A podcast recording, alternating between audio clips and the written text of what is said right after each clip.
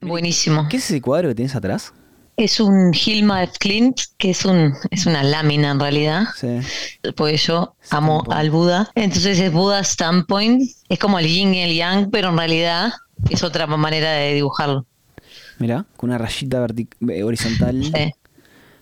Y que tiene los col- tipo la raya tiene el, el blanco Sí. en el negro y el negro. Porque está muy trillado el que es tipo, ah, el circulito. Sí. Eh, no sé, me- se usa para la amistad también, para todo. Entonces me gustó más este. Porque me gusta acordarme de las enseñanzas del Buda siempre. Mira. No lo logro tan fácil, pero es importante. Bueno, Mary, arrancamos. Tengo una duda sobre algo que hice que me sentí un atrevido en el momento que lo hice y necesito que un- una persona que sepa de filosofía me avale o me critique. A ver, dale. Pero antes de que antes de eso, ¿te animás a presentarte, por favor? Bueno, yo me llamo María Acle, me dice Mary la mayoría de la gente. Soy licenciada en filosofía, siempre me apasionó la filosofía. La primera vez que escuché la teoría de las ideas de Platón en, no sé, cuarto de liceo, dije, esto es lo mejor que escuché en mi vida. Y de ahí, amor puro. Y, y nada, me, me dediqué siempre a la filosofía, pero más que nada eh, a la educación. Siempre trabajé en educación, en ONGs, en liceos, dando clase y en diferentes eh, organizaciones. Y actualmente estoy trabajando en una empresa en donde trabajo con programas de educación también. Pero nada, mi pasión es filosofar y me encanta la filosofía de la educación también. Así que nada, me defino como una apasionada de la- de la filosofía. Y bueno, soy, soy madre de un niño esperando otra. Y bueno, estoy casada, no sé qué más te puedo contar. No, está perfecto. Tengo una pregunta que es... Dime. eh, es la intención de ser agresiva la pregunta, pero ¿qué hace un filósofo dentro de una empresa? Está bueno eso. En realidad, en la empresa que estoy, no hago específicamente tareas relacionadas a la filosofía o a la filosofía en la educación, pero trabajo con programas de educación que lo que me, lo que tengo que hacer constantemente es repensar cuáles son las maneras de educar, cuál es la mejor manera de llegar a los adolescentes, a los niños, a los adultos, eh, cuál es la mejor manera de comunicar y la mejor manera de formar a las futuras generaciones en diferentes aspectos y para la vida, para que puedan como tener la mayor libertad posible a la hora de tomar decisiones. Entonces, eso para mí es un, constante filosofar, de ens- repensar la educación y ver, bueno, cuál es la mejor manera de proveer una educación de calidad. ¿Y por qué una empresa acudiría a un filósofo para eso y no a alguien que se dedica a estudiar políticas de educación o sistemas de educación o cosas así? Ok, yo me pregunté lo mismo cuando me contrataron.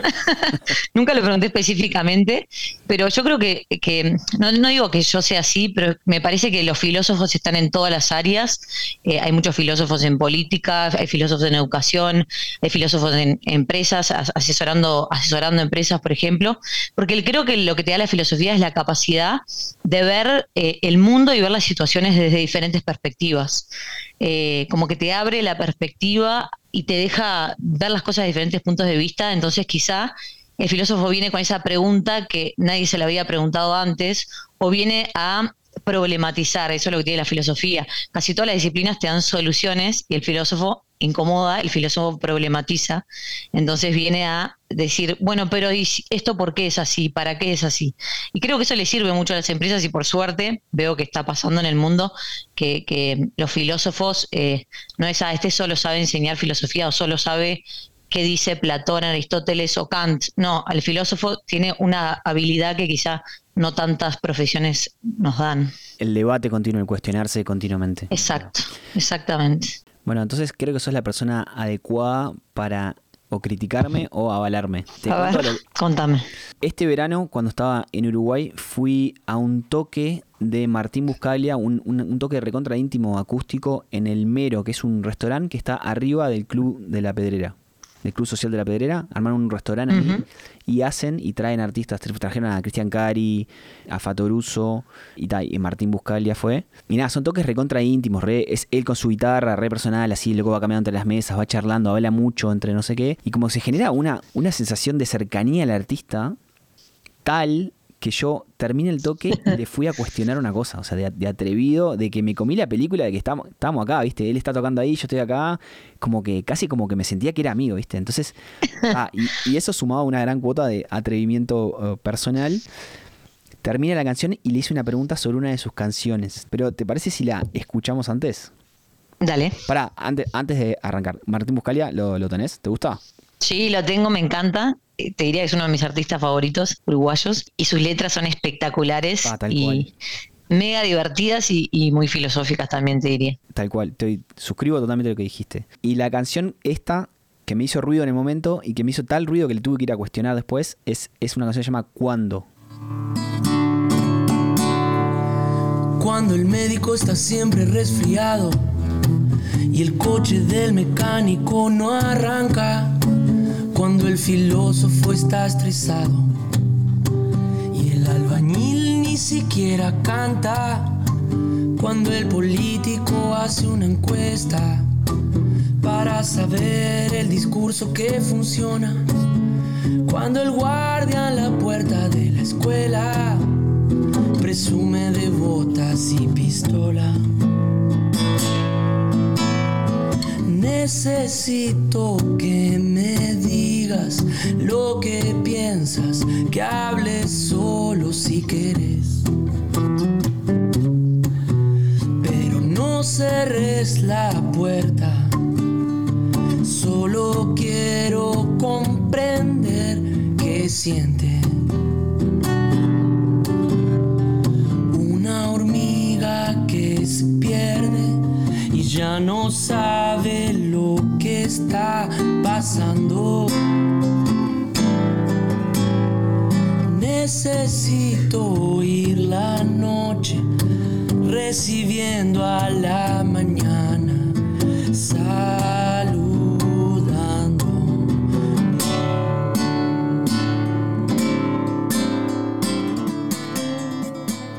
¿Te imaginás por dónde viene la cosa? Sí, sí, me imagino. Pero a ver, contá la anécdota. Viste que la canción plantea como, como oxímoron, ¿no? O sea, una contradicciones constantemente. El, el mecánico que se queda sin el auto, el policía que está en una escuela con una pistola, cosa que no, que no tiene sentido. Y uno de esos oxímeros o una de esas contradicciones que él plantea es la de el filósofo estresado. Es verdad. Y a mí no sé por qué en ese momento me hizo ruido la, la línea esa. O sea, plantear que es una contradicción que un filósofo está estresado. Y terminó el toque y fui y le dije, "Vos", primero, primero le compré un libro que estaba vendiendo de, con sus acordes. Entonces esa fue mi excusa para acercarme. Y ahí le dije, vos, ¿te animás a dedicármelo? Y ahí me escribí el libro y le dije, vos, ¿te puedo hacer un comentario pequeñito de una de tus letras? Y él me dijo, sí, sí, claro, no sé qué. Y empezamos a hablar. Y ahí le dije, vos, yo no quiero ser atrevido, pero para mí no veo que exista una contradicción entre filósofo y estresado. Le digo, ¿por, por qué decís eso? Y él me dice, no, bueno, porque viste que los filósofos son personas muy calmas, que, que reflexionan mucho y que piensan mucho.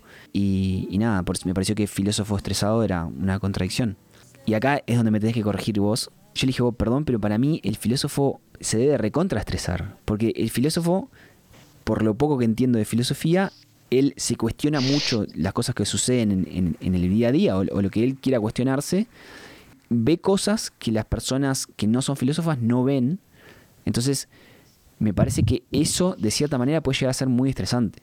Estoy muy de acuerdo contigo. Por un lado, me parece cuando él dice el filósofo como que, está relajado y piensa un montón, el filósofo sí tiene el rol de contemplar y tiene el rol de reflexionar, que parecen actividades como son como actividades silenciosas, ¿no? Entonces parecen actividades de, ah, esta persona está eh, muy tranquila o, está muy calma, pero en realidad lo que está pasando por adentro de la cabeza del filósofo es muy estresante, como decís vos, cuestionarse la existencia misma, cuestionarse el por qué y para qué estamos acá, el cuestionarse absolutamente todo, que es en realidad lo que le, le pasa a la mayoría de los filósofos o los que se dedican a la filosofía, es muy estresante y muy, eh, te sentís incomprendido.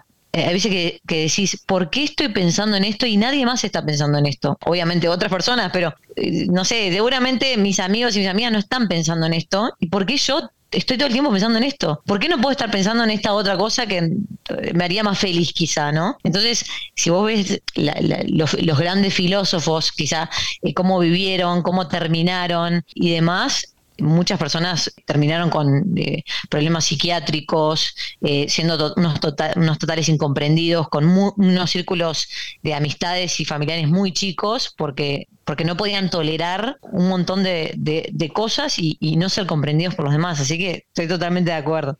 ¿A vos te pasa, se te ocurre un caso personal que vos ves algo que los demás no ven? Yo veo algo que los demás no ven. O que hay algún tema que a vos te estrese que decís vos, ¿por qué nadie le estresa esto?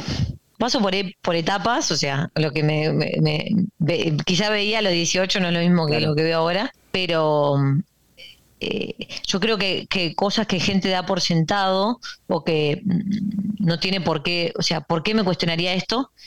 Yo, yo me las cuestiono una y otra vez hasta, hasta quizá tomar decisiones y a veces para tomar las decisiones tenés que decir, bueno, no pienso más en esto y hago esto, porque si no, no tomás la decisión, o sea, te paraliza cuestionarte tanto en ciertos momentos. Siempre el ejemplo es, bueno, ¿qué hago acá? O sea, ¿por qué estamos en el típico ejemplo que, a mí me encanta y, y ahora capaz que no estoy todo el día atrás de ese concepto, pero cuando era más chica, era como, ¿por qué estoy acá en la Tierra en esta sociedad arriba de un auto manejando hacia dónde, para qué, por qué tengo que ir a un trabajo de ocho horas todos los días y qué es lo que en realidad me está dando como, como ese cuestionamiento de la cotidianeidad, ¿no? ¿Por qué todos los días me levanto, abro los ojos, me lavo los dientes y me visto de esta manera que en realidad alguien me impuso?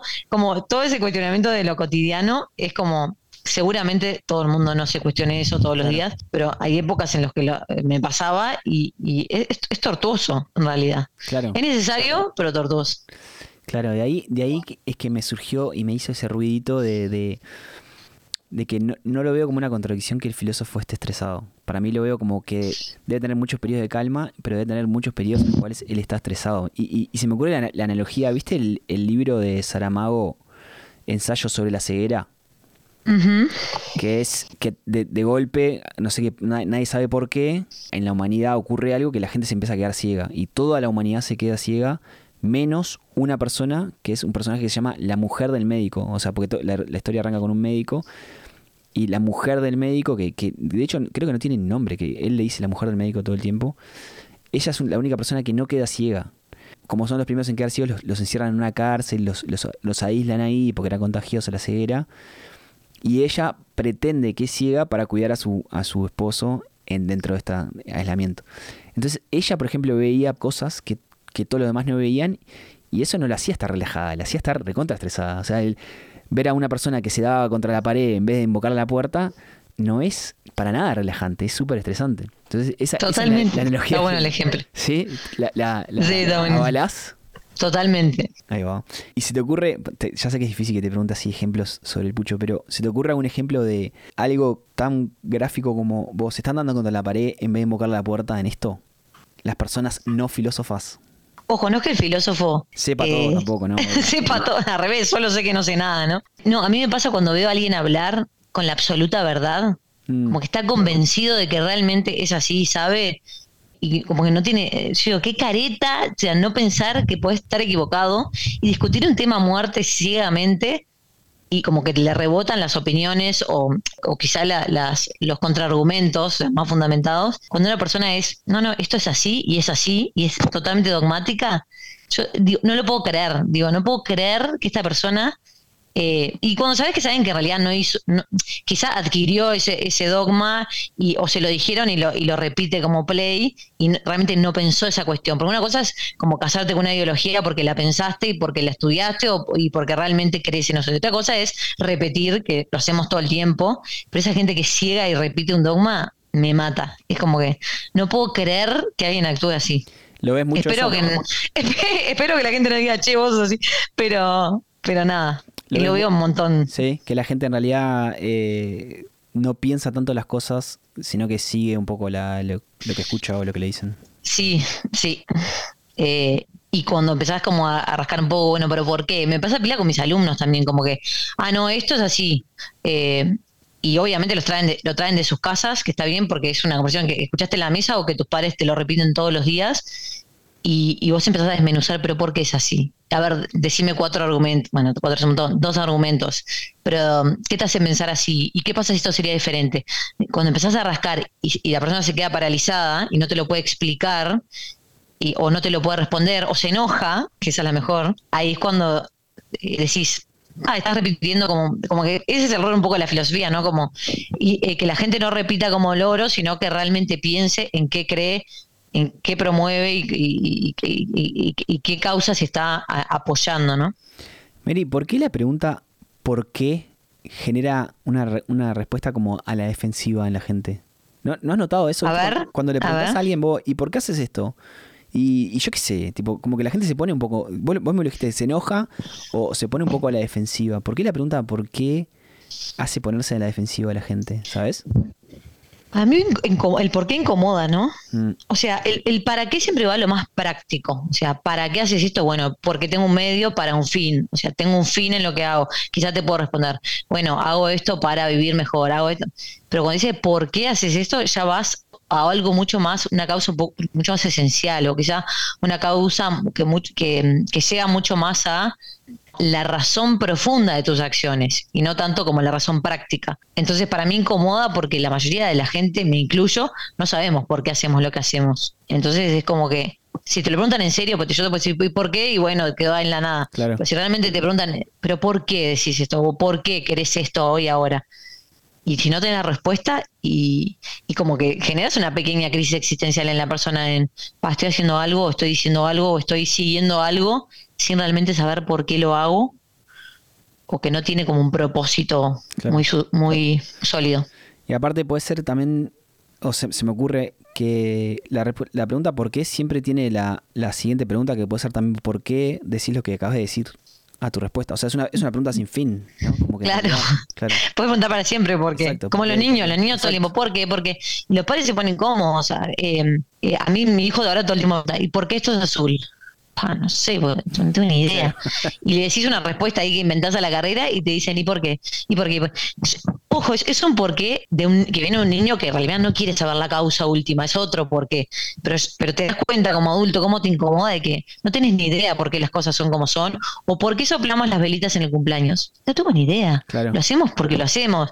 Y, te incomodas eh, decir, pa, estoy repitiendo algo todos los años y, y no tengo ni idea por qué lo hago y es muy incómodo, ¿no? Bueno, Martín Buscalia tuvo la, grandeza de cuando yo fui a, preguntarle por qué puso esa, esa, frase en esa letra, de escucharme y, decir, pa, ¿sabes que capaz que tenés razón, eh? Me dice, sí, no le había pensado así, está interesante. está bueno. no dudes que capaz que en otro toque eh, eh, planteó esto, viste que él plantea situaciones o cosas que le pasaron, capaz que planteó una vez una persona me preguntó. Puede ser. Estaría buenísimo, sería tremendo honor si hace eso. Total. Mary, muchísimas gracias. Muchas gracias a ti, Mateo. Eh, filosofaremos, filosofis, ¿cómo se dice? Filosofaremos. En el futuro. Cuando quieras. Bueno, muchas gracias. A ti.